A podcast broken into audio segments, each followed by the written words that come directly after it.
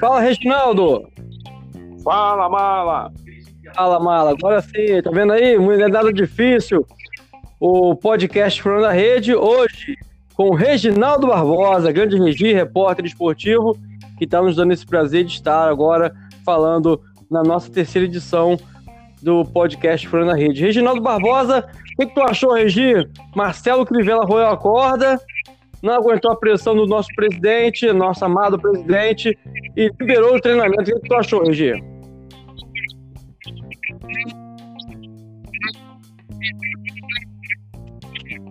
Anderson, amigos do Furando a Rede, é sempre bom participar, é sempre bom nós estarmos juntos, mesmo nesse momento que nós estamos passando, mas a vida continua. O Anderson foi uma, realmente uma pressão muito grande, né? Pressão dos clubes, com exceção do Fluminense e do Botafogo, pressão dos patrocinadores, pressão de um determinado segmento nosso da imprensa. Então não teve como o prefeito Marcelo Crivella, que está em plena campanha, né, pensando na sua reeleição, ele comprar essa briga com os clubes que disputam o Campeonato Carioca. Então o prefeito Marcelo Crivella cedeu a partir da próxima semana, a partir da próxima segunda, dia 1 de junho, os clubes voltam às suas atividades, né, mesmo cumprindo todas as normas, todas as determinações do Ministério da Saúde, da, do próprio decreto do próprio prefeito Marcelo Crivella, tem que seguir, tem que cumprir esse, essas determinações, mas os clubes voltam né, aos treinamentos. E a possibilidade muito grande de no dia 15, na virada da quinzena de junho, dia 15 de junho, a bola finalmente voltar a rolar para o, para o completo.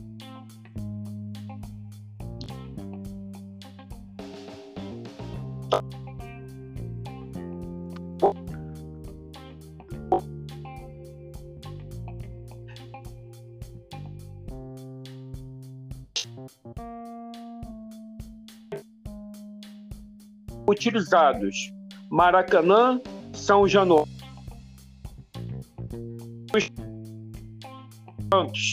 Aí surgiu o empecilho do estádio do Maracanã, no estádio de atletismo, seria legal ter um monte de gente passando por problemas de saúde, pessoas ali bem próximo, né, ter um futebol, ter bola rolando. Então foi cogitada a possibilidade do Volta Redonda, o Raulinho de Oliveira, passou a ser mais uma opção. Então, numa eventualidade do, do Maracanã não ser, não, não ter jogos, aí seriam os três estádios: São Januário, Newton Santos e o Estádio da Cidadania na cidade de Volta Redonda. Agora tem todo um protocolo, né? O, quem vai trabalhar no jogo, o, o, os policiais têm que passar pelo, por uma série de, de, de, de testes.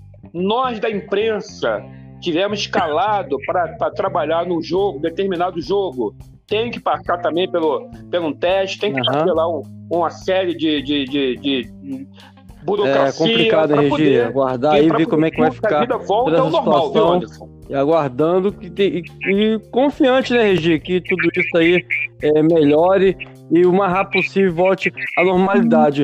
Regi, também a Série B também tá parada, saiu uma tabela virtual que com alguns, com alguns já com alguns cruzamentos, alguns clubes festejaram inclusive essa, essa tabela virtual, mas ainda não tem nenhuma posição a Federação de Futebol Estado do Rio de Janeiro em relação à competição, se começa é, ainda nesse, nesse primeiro semestre, somente no segundo semestre. Como é que está é, o andamento aí? O que, que você tem de conhecimento em relação a isso, Regia?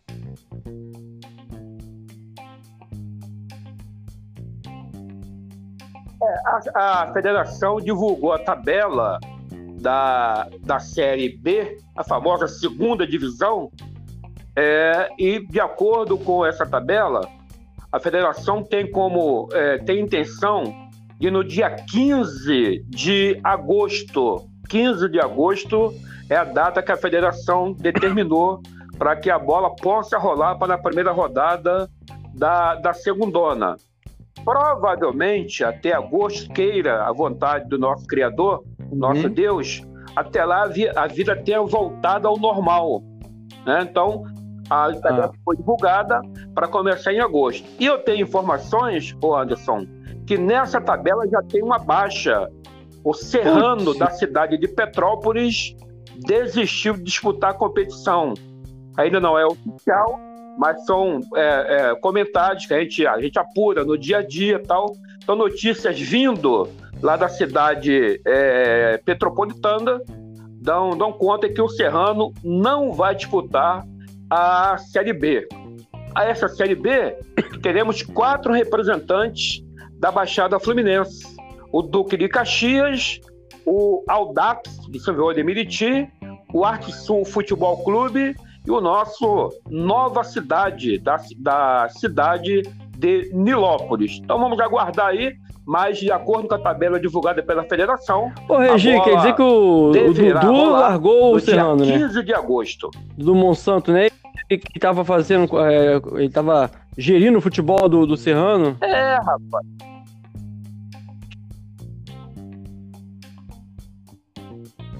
É verdade, teve problemas, como sempre, né? Um ano, um ano atípico, um ano totalmente né, diferente de, de, de, tudo que nós já vimos. Uhum. Era para ser um ano positivo Exato. para o futebol de menor investimento, porque nós estamos no ano de eleição. Teremos eleições agora no final do ano. Não? Então, quando é ano de eleição, sempre aparece um patrono, aparece né, um prefeito, aparece um, um, um candidato a prefeito, é. que normalmente investe, principalmente nos clubes do interior.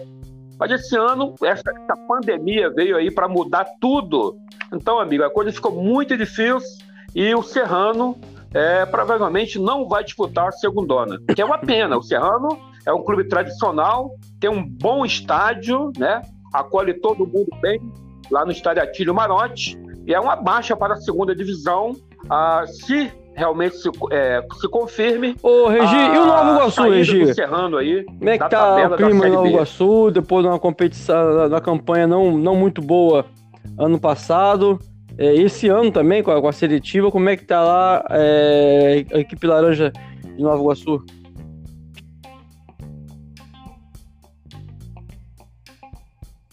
É, o Nova Iguaçu, Anderson, também está em compasso de espera né, o presidente Jânio Moraes participou do, do arbitral, né, foi, foi online o arbitral, uma videoconferência. O Jânio representou o Nova Iguaçu. E na semana passada, um, uma equipe médica, essa equipe é, veio, foi até o CT a mando da Federação de Futebol do Rio. A federação está custeando né, os exames de, de Covid-19 nos clubes de melhores investimentos. Todos os clubes de melhores investimentos, a federação está mandando equipe. E na semana passada, uma equipe esteve nas dependências do Nova Iguaçu Futebol Clube e em, em, em, em, parceria com os médicos do Nova Iguaçu, com os fisioterapeutas, com o pessoal da, da fisiologia e o departamento médico do clube. Eles fizeram lá uma série de exames né, e foi detectado três pessoas, não foi revelado se são atletas profissionais, se são funcionários do clube, se são membros da comissão técnica, mas três pessoas foram é, é, testadas, diagnosticadas positivamente com o Covid-19. As três pessoas foram de imediato afastadas, estão sob cuidados médicos, mas está tudo é, sob controle. Hoje, no decorrer do dia, Grande eu falei com o Bernardo Gleiser, que é o supervisor lá de futebol. Grande Bernardo, é o melhor supervisor que nós temos, viu? É, em breve vai estar na seleção brasileira. Eu conversei com o Bernardo hoje, ele falou que ainda não tem. Ele, eu conversei com ele na semana passada, ele falou que dependia do arbitral de ontem. Aí hoje eu voltei a falar com ele se já tinha alguma definição quando que o grupo volta a treinar. Ele falou que ainda não tem posição nenhuma, pode estar aguardando aí a federação é, é, se posicionar de forma oficial, né? ver quando que, que vai ter reinício a seletiva, aonde o Nova Iguaçu vai, vai, vai atuar e tal, para poder definir. Eu acredito que na próxima semana o elenco Iguaçuano já deverá voltar aos seus treinamentos Beleza, normal, Reginaldo. Lá no futebol lá amador também tudo parado, né, Regi? É, alguns jogos amistosos aí na principalmente na área aí da Tinguá, Miguel Couto, a bola continua rolando em alguns campos, mas as competições, as grandes competições da Baixada Fluminense, todas elas estão paradas, né?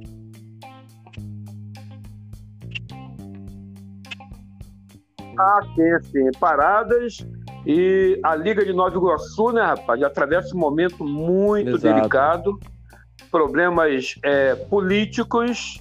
No final do ano passado, tivemos eleições na Liga e a chapa que foi derrotada por apenas um voto de diferença, a chapa encabeçada pelo árbitro Admilson Teixeira, ele fez as denúncias de irregularidade na, na eleição, na, denunciou na Federação de Futebol do Rio e a federação tomou conhecimento tal e mandou, né, fez uma intervenção na Liga de Desporto de Nova Iguaçu. Só que o interventor nomeado pela federação, ele nem chegou a assumir, pois quando estava tudo pronto para ele se apresentar na liga, tomar ciência lá do, através do, do Macaciel, como é que está, como é que não está, o que, que tem que fazer, como é que está, aí veio essa pandemia. O presidente da federação, Ruben Lopes, baixou lá uma portaria suspendendo tudo. Então, até agora, o interventor não assumiu. Ele não foi ainda na liga tomar ciência. Quando tudo voltar ao normal, o presidente Ruben Lopes vai baixar outra portaria.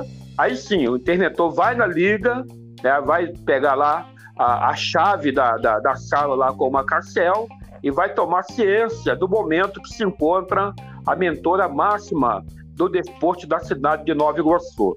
Já temos, já a princípio, duas chapas né, uhum. né, que têm intenção de concorrer à, à, presidência da Liga.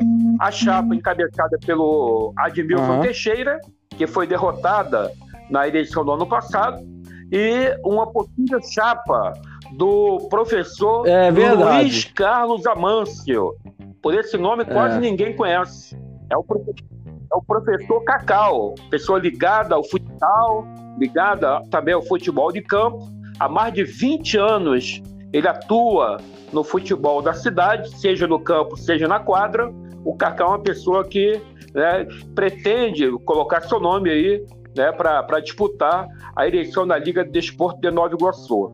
Vamos aguardar, né, quando tudo voltar ao normal, para que o interventor assuma lá na liga e aí sim, além da, da chapa do, do professor Cacau e do Admilson Teixeira, podendo ter outra chapa ou não, mas no ah. momento a situação é essa. Eu tenho informação, o Anderson, que o atual, o atual presidente da ah. Liga, o Marcelo Rodrigues, o Marcelo do Trio Elétrico, é... jogou a toalha. Não quer mais saber de Liga não é candidato, não vai se meter em mais nada e vai tocar a vida dele. Né? A liga está funcionando porque o Macaciel é o faz tudo. Mas eu tenho outra informação, eu tenho outra informação que a liga deve Caraca. de aluguel seis meses de aluguel lá no prédio. Está a ponto de ser despejada. Está a ponto de ser despejado a Liga de Desporto de Nova Iguaçu. Então, o interventor vai assumir aí um abacaxi, né, tem que resolver essa, essa problemática aí, e o novo presidente, seja o Cacau, seja o Admilson ou outro integrante de, de outra chapa, vai ter que segurar esse abacaxi. A liga realmente passa por uma situação Vamos torcer muito para difícil, certo, Regi. Muito Reginaldo, difícil mesmo. Obrigado pela participação no nosso podcast que foi da rede. Conto com você em outras edições. Aquele abraço, meu parceiro.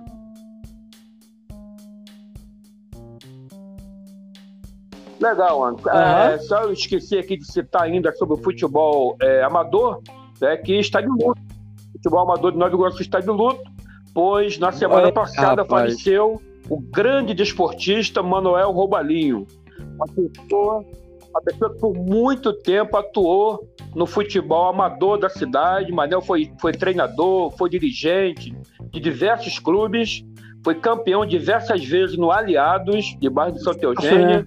Depois ajudou o Mesquita Futebol Clube, já quando o Mesquita se tornou profissional. Mané